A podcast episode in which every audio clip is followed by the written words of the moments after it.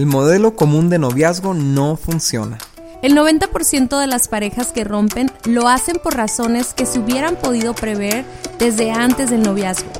Así que es tiempo de un modelo alternativo de noviazgo con mejores resultados. Nosotros somos Dani y Cintia y este es nuestro podcast Noviazgo Alternativo. Hola amigos, ¿cómo están? Nosotros somos Dani y Cintia Osuna y estamos súper felices de grabar este episodio de la temporada número 10 de Noviazgo Alternativo. ¿Cómo están? ¿Cómo estás, Dani? Yo sé que estás muy emocionado. Sí, te sí, veo, te veo. no, amigos, estamos de verdad, de verdad, estamos súper emocionados porque pasamos varios meses trabajando en algunos proyectos, este, tanto personales, familiares, este, nuestro ministerio aquí en la iglesia y luego también eh, sacando nuestro libro prematrimonial, Indivisibles.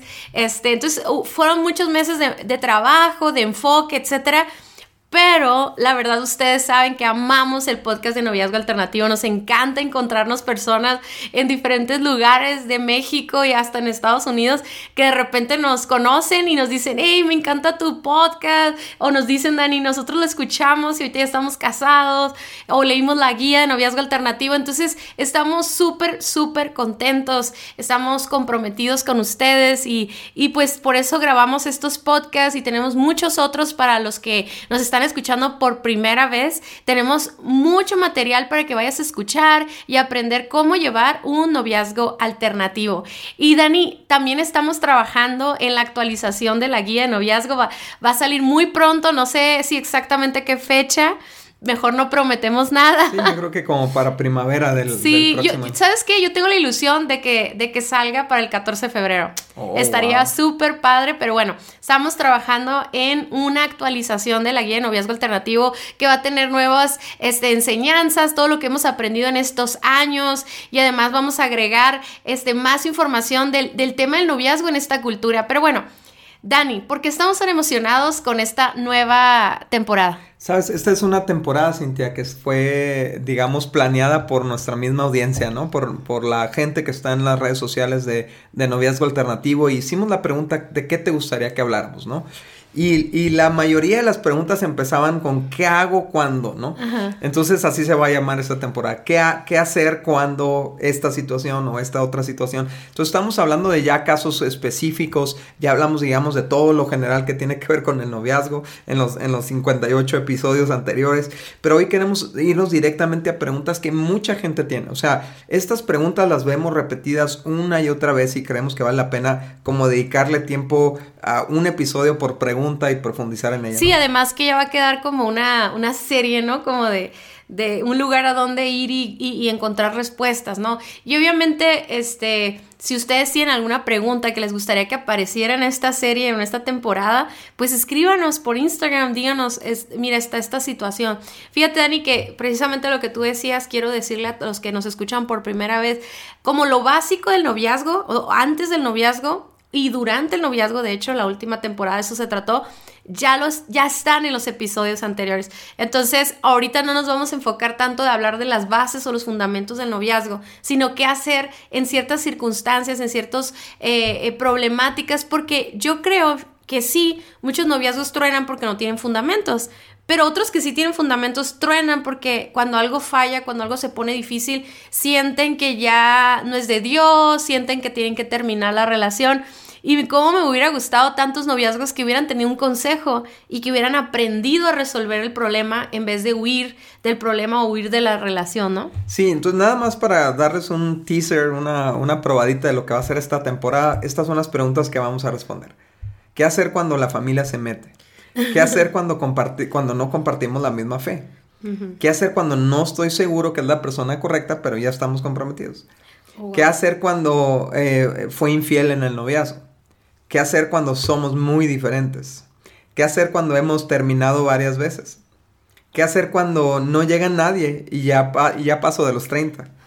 ¿Qué hacer cuando tenemos mucho de novios pero no hay compromiso? Wow. ¿Y qué hacer cuando tiene un mejor amigo o una mejor amiga que no soy yo? No. Wow. Entonces, esos van a ser los temas que vamos a hablar. Están intensos. Yo sé que son preguntas que, que muchos tienen. Entonces, ah, vamos a entrar de lleno al episodio 59, ¿no? Al de esta semana. Y, y es qué hacer cuando la familia se mete, ¿no?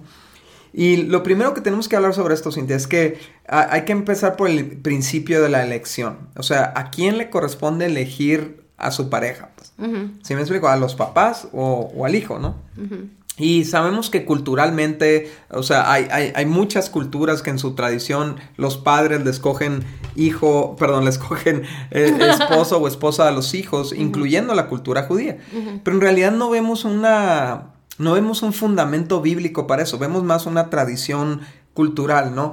Pero lo vemos claramente en Génesis 2.24 que dice, esto explica por qué el hombre deja a su padre y a su madre.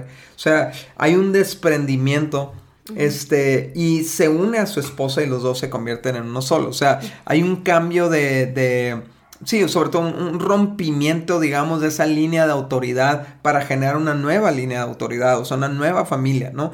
Entonces, esto implica que, y, y, la Biblia también lo menciona en el Nuevo Testamento, ¿no? Por ejemplo, le habla a una mujer eh, viuda, le dice, ¿sabes qué? Tú, tú eres libre de casarte con quien tú quieras, solo que esté en la familia de la fe, ¿no? O sea, o sea le pone esos límites, pero eh, las personas son las que eligen con quién se casan, porque pues solamente uno va a poder saber, este, o sea, tú, tú solamente tú vas a poder vivir con esa persona y vas a vivir lo bueno y lo malo de esa persona. Sí, que implica los gustos, o sea, es, yo siento, y, y, yo creo que si nos escucharan los papás, que yo sé que este no es para los papás, pero yo creo que hay un tiempo de influencia en la vida de nuestros hijos. Entonces, no es que nosotros escojamos con quién se van a casar, sino que podemos ser una influencia en crear buenas motivaciones para casarse, buenos elementos, buenos este, criterios. Criterios, esa era la palabra que tenía, o sea, como buenos criterios.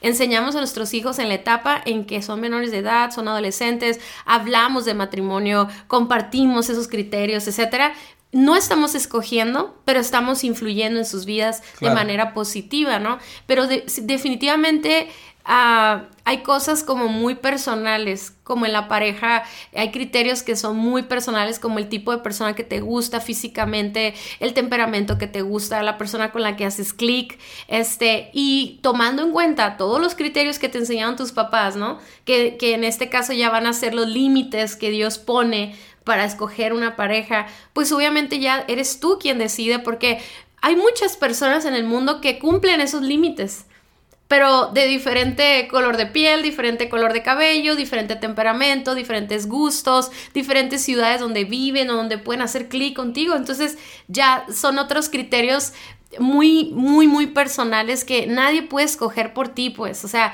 que de hecho muchas veces se da, Dani, que, en iglesias o en grupos de jóvenes ven a dos personas solteras y de volada todo mundo los empieza los quiere, ¿cómo dicen? como el que liguen, pues, o sea, los quieren casi casar.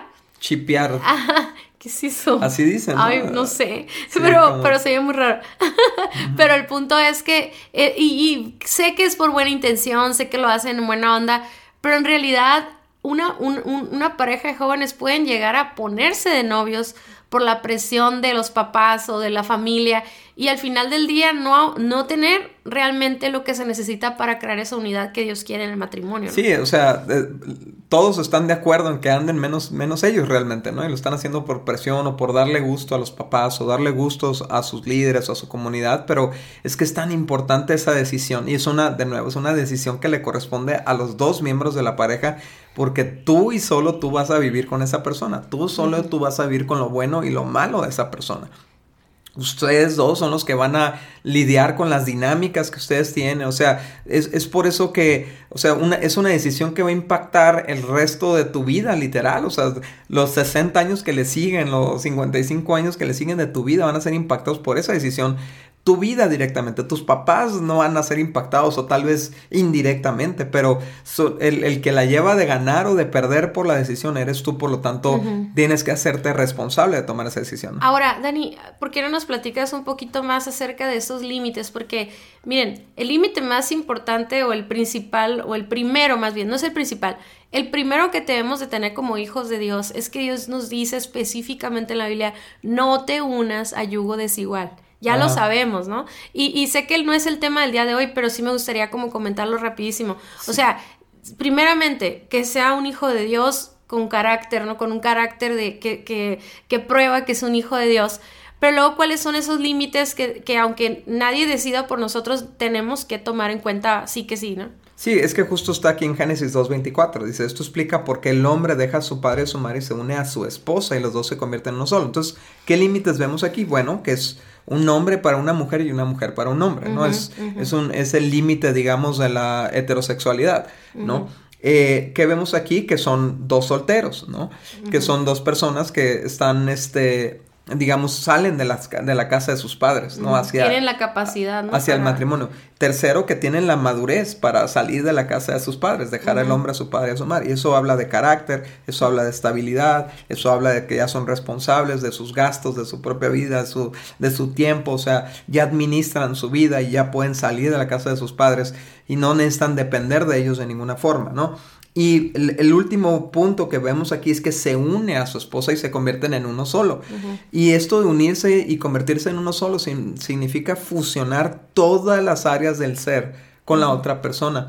Y lo que tú hablabas ahorita del yugo desigual, que literal le vamos a dedicar un capítulo a esto, es, es, el tema de no poder fusionar muchas cosas porque fundamentalmente tienen diferentes creencias, fundamentalmente tienen diferente Dios, fundamentalmente tienen diferente escala de valores. Entonces, aunque sea muy linda, muy buena la persona, que inclusive que tengan una dinámica muy padre, a la hora de tomar decisiones críticas para la familia, ahí es donde truena, ¿no? Entonces, tienes estos cuatro... Este, márgenes, ¿no? Que forman un cuadro. Y en ese cuadro van a caber N cantidad de personas, ¿no? Eso, de hecho, ya lo hemos visto en otros capítulos. Hay un capítulo que dice eh, que se llama Cómo conseguir pareja, ¿no? Y, habla de, bueno, a lo mejor tu cuadrito está bien chiquito, nomás conoces dos personas que caben ahí y ya anduviste con uno de ellos y el otro se te hace feo, ¿no? oye, pero, oye, Dani, hablando, retocando nada más el punto que decías de que sean independientes, o sea, que puedan funcionar como adultos, pues eso también a veces habla mucho porque los papás pues están escogiendo la novia, ¿no? Porque todavía dependen de sus papás, todavía los papás están muy involucrados en sus decisiones, tal vez es un menor de edad, pero ahorita vamos a hablar de eso, pero... O un mayor de edad que está funcionando como niño, ¿no? O sea... Entonces meten sus papás un montón, ¿no? Exacto. Entonces, eh, fíjense, ponerse de novios, como lo vemos aquí, es algo de un hombre y una mujer, o sea, de personas adultas, de personas maduras, de, de, personas responsables. Si eres adolescente, pues tus papás tienen que cubrir esa decisión porque estás bajo su responsabilidad, no sobre la tuya. O sea, ellos, si dejas embarazada a la novia, si, si toman una mala decisión y todo, te estás metiendo con una menor, es un crimen, ¿no? Entonces, eh, eh, los papás tienen que tomar responsabilidad, por lo tanto, tienen autoridad sí. para meterse. Oye, amor, pero, ay, amor, mi amor, este, ah, pero, pero, o sea, la autoridad sería dar permiso, no, no, no necesariamente escoger con quién te van a Sí, exactamente, pero aún así estás, si estás funcionando como un niño en el sentido de que te, te pagan, te llevan, te traen, te mantienen, te dan dinero para que saques a la novia, pues van a tener muchísimo, muchísimo peso su opinión, ¿no? ¿Por qué? Porque dependes de ellos y porque estás bajo su autoridad. Entonces, ah, no es como que te van a escoger a la novia, pero sí te pueden decir, no puedes andar con esta persona. Eso sí te lo pueden decir. y, de alguna manera están, están escogiendo, ¿no? Sí, y de alguna manera están escogiendo y están en autoridad para hacerlo porque eres un menor de edad, ¿no? Entonces, si ven, si ven que una persona es peligrosa para ti, si ven que simplemente no estás en edad de hacer eso, no tienes la madurez, etcétera, etcétera, ¿no? Pero esto no significa, o sea, el hecho de entender es mi elección ya como adulto, es una decisión que yo voy a tomar y que yo voy a vivir las consecuencias buenas o malas de esa decisión. A mí me va a tocar amar a esa persona, ¿no? O sea, e, e, el, amor es una decisión, no es un sentimiento. Entonces, yo tengo que estar bien decidido que es la persona que quiero amar para toda la vida. Eso no me lo pueden imponer. ¿Sí me explico? Porque entonces luego así, pues que yo nunca te amé, ¿no? A mí me... ¿Qué es lo que sucede mucho cuando una chica queda embarazada? Y los papás obligan a los hijos a casarse, ¿no? Suele suceder. Que en el momento, pues sí, toman la decisión y todo, pero yo creo que no es la no es una motivación correcta para formar un matrimonio, o sea, y muchos de los papás, al menos en la antigua, ¿no? Como que se, eh, se, se aferraban mucho a que se casaran pero luego decían cosas como esas, como yo nunca te amé, yo, porque no tomaron esa decisión. Sí, porque inclusive cuando tuvieron relaciones sexuales no había amor, había deseo, había pasión, pero no un, un amor, eh, digamos, ágape, ¿no? De pacto, exactamente, ¿no? Si no, no lo hubieran hecho. Pero lo que vemos en el, en el Antiguo Testamento es que había leyes que obligaban a los hombres que se metían con una joven eh, virgen, ¿no? con una, una, joven soltera, a casarse con ellas. Pero esta, esta orden no era para... El, el propósito de esta instrucción no era para obligarlos a casar, era para que la pensaran bien antes de tener relaciones, porque era, había una responsabilidad que tomar. Si tú, o sea, esto de tener relaciones sexuales es otra vez, es una decisión de adultos, por las consecuencias que tiene, por el efecto que tiene, por el impacto que tiene. Entonces, eso es por, es por, eso que esa decisión la tomas ya casado, como adulto, con la persona que amas, ¿no? Pero bueno, eh, qué bueno que mencionaste esto. Pero entonces, el hecho de que sea nuestra elección como adultos con quién nos vamos a casar, esto no significa que no necesitemos tomar en cuenta a nuestros padres para tomar la decisión. Porque nuestros padres, Cintia, eh, o sea, en gran parte en la adolescencia, pero aún como jóvenes adultos, nuestros padres todavía tienen una perspectiva de la vida y una experiencia en la vida que, que nosotros carecemos todavía. Ah, en, cuanto cumplimos 20 nos sentimos supermanes y que ya la sabemos toda y, yo sé usar el internet mejor que tú y sé usar ChatGPT y todo eso. Pero eso no significa que seas sabio. Puede que tengas conocimiento, puedes, que, puedes que tengas información, pero, sabiduría viene a través de los años, viene a través de, de, a veces prueba y error, obviamente a través de la palabra. Si tus papás son personas, eh, digamos, que buscan a Dios, temerosas que buscan las, de Dios. temerosas de Dios, guiadas por el Espíritu Santo, sería, sería una, sería una tontería que ignorara su voz, ¿no? que ignorara su perspectiva, que no tomaras en cuenta eh, desde el ángulo de tus padres, que están viendo las cosas desde fuera, lo que ellos están viendo. Fíjate lo que dice Proverbios 1.8. Hijo mío, presta atención cuando tu padre te corrige. Presta atención significa, a ver, voy a sentarme y voy a escuchar lo que mi papá o mi mamá tiene que decir. Continúa diciendo, no descuides la instrucción de tu madre. Presta atención y no descuides. Y esto me encanta porque creo que este versículo aplica muy bien a esta situación. O sea, el hecho de que tú le digas a tus papás, papás, yo quiero saber lo que ustedes opinan de la persona que me interesa. Es por eso que hemos recomendado en otros episodios que que haya una convivencia familiar con esa persona que te interesa antes de que eh, antes de que te pongas de novio de novio comprometerse ¿no? y sobre todo antes de comprometerse. Pero para que para que esté eh, o sea la persona te pueda conocer en tu contexto no en tu en tu hábitat natural pero también para que tus padres puedan observar. Y al final del día, al final, de, después de unos meses, puedes decir, oye, ¿saben que quiero tomar esta decisión? ¿Qué ven ustedes? Sí, no, es que es impresionante, Dani, lo que los papás podemos...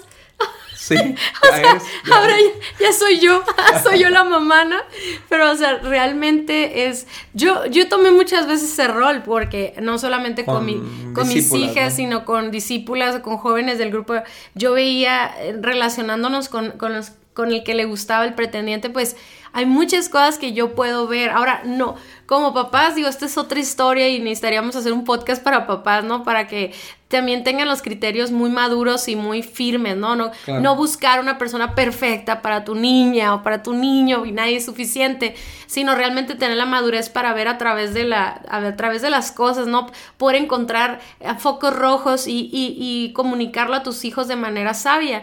Pero lo que estamos hablando en este punto es que no, no desprecies esa sabiduría, ese colmillo que tiene tu, tu, mamá o tu papá. Me encanta porque hay mamás que de repente dicen, ¿saben qué? Que le tienen que decir, ¿sabes qué, hijo? Aguas con esta chica porque yo sé, yo sé que está, está mal, o sea, tiene cosas que sanar, tiene que restaurar y que eso va a traer a lo mejor un tema de codependencia, un tema de manipulación, de celos, etcétera.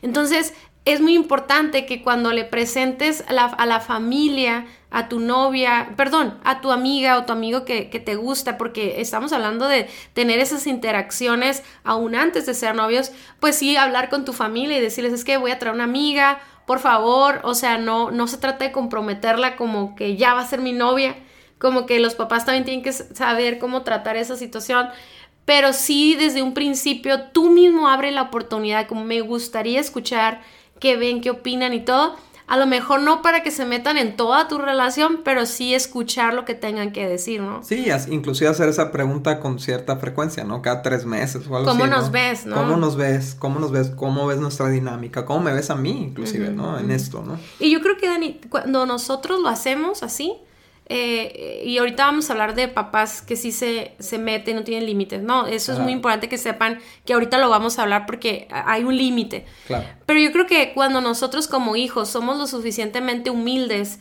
como para pedir ese consejo eh, con los límites necesarios, pues en, realidad ya no te molesta que tus papás tengan una opinión, porque no lo estás tomando como un niño pues, o como un adolescente, lo estás tomando como un adulto que, que ama y respeta a tus papás, ¿no? Sí, y valoras esa opinión, ¿no? Entonces, por ejemplo, eh, eh, hay, hay, dos cosas que pueden suceder si tus papás están diciéndote no estamos de acuerdo, hay focos rojos o lo que sea. Hay dos cosas que pueden estar sucediendo. Número uno, que se están oponiendo por una razón válida. ¿Qué es esto? Pues a lo mejor ven un problema de carácter o de madurez en alguno de los dos o en los dos. A lo mejor están ah, viendo un problema de, en su capacidad para ponerse de acuerdo. O sea, en su dinámica, a lo mejor los ven conflictuando muchísimo, ¿no? A lo mejor están viendo un problema en su potencial de unidad. Están viendo, sabes que tú vas para acá y ella va para allá. Entonces esto no, no, no se van a encontrar en el futuro en esto, ¿no? Eh, a lo mejor están viendo un riesgo ah, para tu salud espiritual o para tu salud emocional o inclusive para tu salud física, ¿no? Y ellos como tus padres que te aman, pues claro que se van a alarmar cuando ven algo riesgoso para tu vida, ¿no? Entonces tienen deberían de, intervenir cuando ven un riesgo en tu vida, ¿no? Entonces, estas son buenas razones para que se opongan y, hay que escucharlas. Pero hay otro tipo de razones que son opiniones personales, ¿no? Perspectivas relativas, ¿no? Gustos, ¿no? Sí, gustos personales, eh, ideas que ellos mismos tienen, traumas, inseguridades, cosas así que pueden llevar a decir, es que no me gusta este muchacho para ti, pero porque no sé, pero no me gusta, ¿no? Entonces, eh, si, es un, si es algo así, lo que la clase de oposición que tú estás recibiendo es que no me gusta porque no es rico, es que no me gusta porque no es blanca, es que no me gusta porque es así o es ajá, o sea, no me gusta por razones superficiales o que para ti son importantes en tu escala de valores, pero no coinciden con la escala de valores de Dios, pues gracias por tu opinión.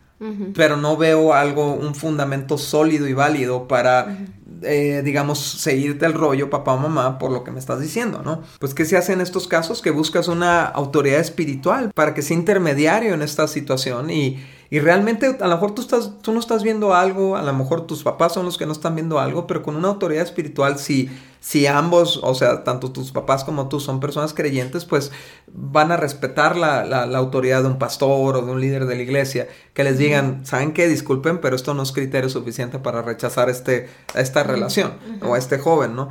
O a esta joven. Entonces, eh, pero tal vez te pueden ayudar a ver algo que tú no estás viendo. Entonces, esa es una manera, digamos, de resolver una diferencia con tus padres que no estén de acuerdo, eh, tanto por razones válidas por inválidas, es atraer a un tercero que nos ayude a ver desde otra perspectiva, sobre todo si ya estamos, Cintia, como viciados en este tema, así como ya ves mucha hostilidad de parte de tus padres al novio o la novia, capaz de que cometió un error el novio o la novia, ya la agarraron y ya lo este, ya lo, ya lo etiquetaron, ya lo marcaron y ya no hay forma de que cambie la perspectiva de los padres. Capaz de que es importante traer una tercera opinión, ¿no? Sí, porque al final del día se vuelve una relación tóxica o se puede volver una relación incómoda, hostil, como tú decías y eso lastima pues a todos. Y, y, yo, yo puedo pensar ahora como consejera matrimonial cuántos casos tenemos de, de, mujeres y hombres que pues no tienen una buena relación con sus suegros porque desde un principio sintieron ese rechazo, ¿no? Entonces yo creo que ahí como novio o novia tú tienes que ser muy sabio.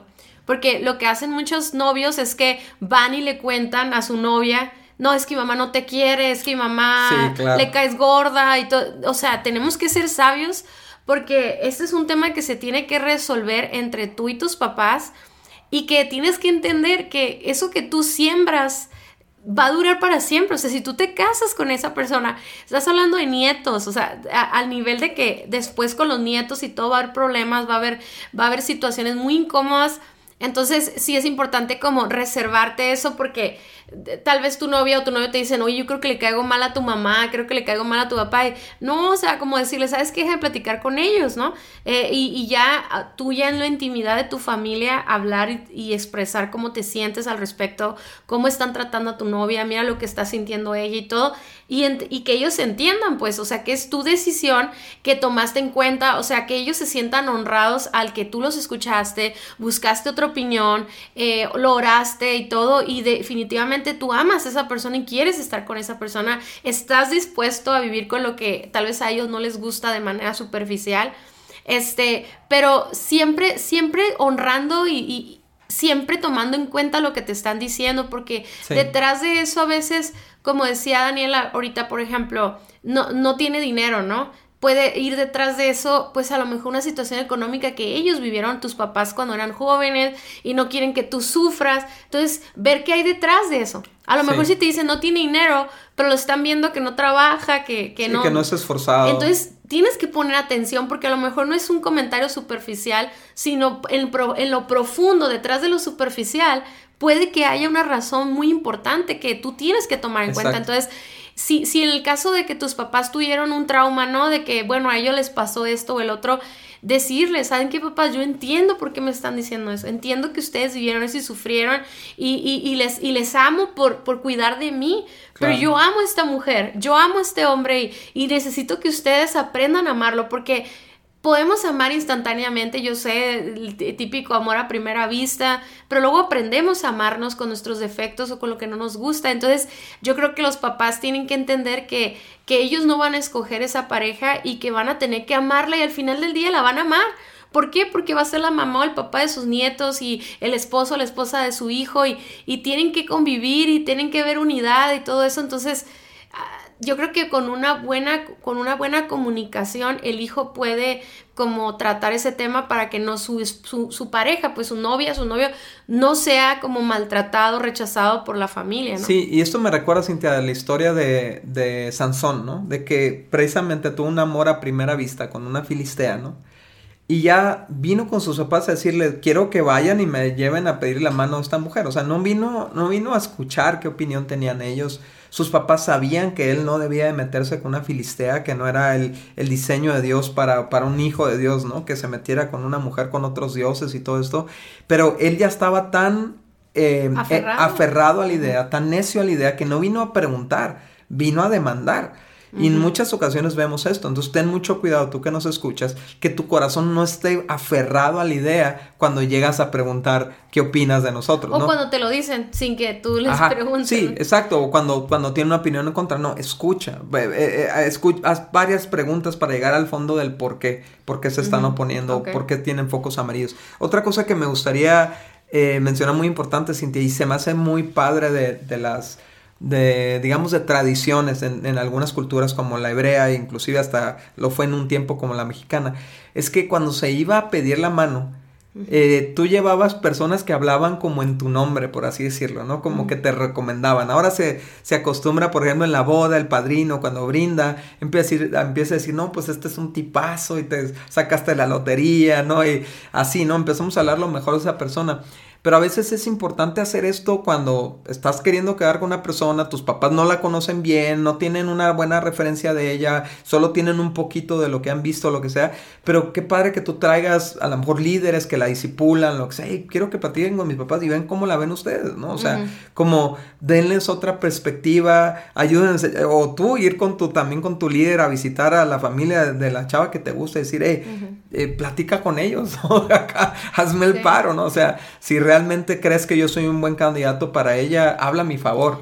¿No? Sí, es como, no, no, yo creo que te entiendo perfectamente y no, necesitas hacerlo tan incómodo, simplemente sentarse a tomar un café, ¿no? Y platicar del tema. Y de hecho ahorita venía platicando con Daniel, con mi hija, acerca de este tema, porque obviamente en esta cultura actual, eh, eh, ver estas tradiciones, eh, mucha gente las toma como tradiciones retrógradas, ¿no? Como fuera del, de, la cultura o de las, de las filosofías actuales, como que está fuera de moda, ¿no? Y, dicen, es que eso solo es una tradición, ¿no? Pero le digo a mi hija, es que hay tradiciones buenas, o sea, hay tradiciones que vale la pena continuar. Entonces tal vez no tienes que decir que viene a pedir tu mano, ¿verdad? No tienes que decir eso, pero la tradición es buena, o sea, no descartes una tradición que va a traer bendición a tu vida por, una, por un rollo psicológico, un rollo de traumas y de, y de, no sé, de dudas de tu valor y todo, sino corta tal vez el nombre si no te gusta, pero la tradición no la quites. Entonces, por ejemplo, veníamos platicando, típicamente va el hombre, va el hombre a pedir permiso para ser novio de, de su hija, ¿no? O, o de repente los hombres tenían esta tradición de ando quedando con tu hija, ando pretendiéndola, voy a ir a hablar con su papá y decirles, ¿no? A sus papás, mira, estas son mis intenciones, esto es lo que yo quiero. Entonces yo le decía a mi hija, es que no, no nada más lo tienen que hacer con la hija, porque ella decía, a mí me gustaría ir con, o sea, ¿por qué no ir con, el, con los papás del novio, ¿no? Pero le digo que es distinto, pero también se puede hacer, o sea, también pueden ir los dos, sentarse a tomar un café con los suegros y decirles, ¿saben qué? Mira, nos gustamos, este, somos amigos de tanto tiempo, nos encantaría seguirnos conociendo con el propósito de ser novios y futuramente casarnos, o sea, esta, necesitamos que ustedes nos apoyen, nos bendigan, nos, bajo la como que caminen con nosotros este proceso, ¿no? Entonces, yo sé que hay muchas personas jóvenes, Dani, que de repente por las modas o por las filosofías, como decía ahorita, tratan de quitar estas tradiciones. Es más, yo, yo he sabido de jóvenes que dicen, ¿por qué tú que pedir permiso a mis papás si es mi decisión? No, es que no, no, no, no quites las tradiciones que son buenas, pues, ¿no? Mm. Hay tradiciones que vale la pena que... Y, y, más que, digo, sí, sí son tradiciones que cumplen con ciertos propósitos, ¿no? Y, y con ciertos valores y el valor de honrar a tus padres es una, es, tiene una promesa que te va a ir bien, pues. Exacto, exacto, Entonces, ¿qué pasa, Cintia, si, ok, se oponen con una razón válida, entonces, ¿qué hay que hacer? Por ejemplo, estaba pensando eh, que tal vez eh, vemos mucho esta situación, ¿no? Donde, donde el joven empieza a andar escondidas con la joven. Entonces ya empezó con una mala reputación con los papás, ¿no? Entonces para quitarse esa mala reputación, pues va, a estar eh, va, va, a estar difícil, se puede lograr, pero en base a mostrar un carácter con tiempo, ¿no? Un carácter distinto. O sea, si tus papás te están dando una razón válida, es un problema de carácter o de madurez o de responsabilidad o de estabilidad o de capacidad para ponerse de acuerdo o en su potencial de unidad, pues eh, trabájalo, trabajenlo. Pongan en pausa sus planes de ponerse novios o inclusive hasta pongan en pausa su noviazgo y, y entonces eh, ah, papá, ¿están viendo esto? Pues vamos a trabajarlo, vamos a dedicarle este año a pulir estas áreas, a esto, ta, ta, ta, y vamos viendo en un año en qué condiciones estamos, ¿no? Eso, o sea, te están haciendo el favor de detectar problemas que después van a causar grandes broncas, ¿no? En el matrimonio. y, y, Dani, y aún si, si se van a poner de novio, supongamos que siguen en la necedad, ¿no? Y se van a, avísenle, no, no sean cobardes, ¿no? O sea, no sean ah, mentirosos. sigan escondidas. No, no, lo hagan escondidas, o sea, díganle, no estamos de acuerdo y lo vamos a hacer y estamos dispuestos a, a, pagar, las, consecuencias. Obviamente, a lo mejor si es algo muy grave, pues tus papás no te van a dar la bendición, pero al menos no andas a escondidas, ¿no? Sí, sí, pero aún así, o sea, ahí es donde, donde es importante que escuches, o sea, lo que dice el pasaje, ¿no? Presta atención, no menosprecies la instrucción, ¿no? O sea, no seas necio, no seas necia, si te están dando una razón válida, si ya checaste con tus líderes y te dicen, tienen razón tus papás, no vayas a a meterte a algo donde no estás listo, donde no están las condiciones adecuadas, porque vas a tener, es que los daños, ya lo hemos visto, pues, pero los daños de una mala relación son, muy fuertes. ¿no? Sí, y, y ahora Daniel, me gustaría mucho que tocáramos el siguiente tema, que es, existen muchos noviazgos donde los papás o los, la mamá, los, hasta los hermanos, ¿no? Pero ahorita específicamente los papás eh, están involucrados en cada mínima decisión. De hecho, o sea, al grado de casi casi decidir a dónde van a ir hoy, ¿no? A, ¿Qué película van a ver en ¿Qué película van a ver, etcétera? Y, y, me puse a pensar que a veces eh, existe esta imagen, no sé si solo en México, ¿verdad? Yo creo que es muy latino el hecho de que toda la familia juntos y, y se reúnen el domingo con la abuelita y todos los primos y todo eso, ¿no? Y suena muy bonito en la imagen, o sea, suena muy bonito así como la fantasía de que todos unidos.